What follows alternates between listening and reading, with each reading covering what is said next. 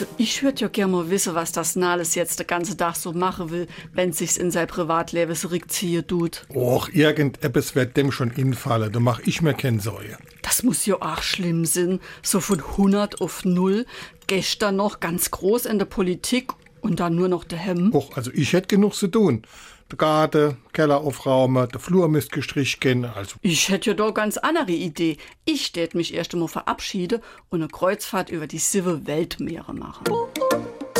SR3. Warum wir so reden. Wie man schwätze. Wer nachzählt, hat seine Schwierigkeiten, auf sieben Weltmeere zu kommen.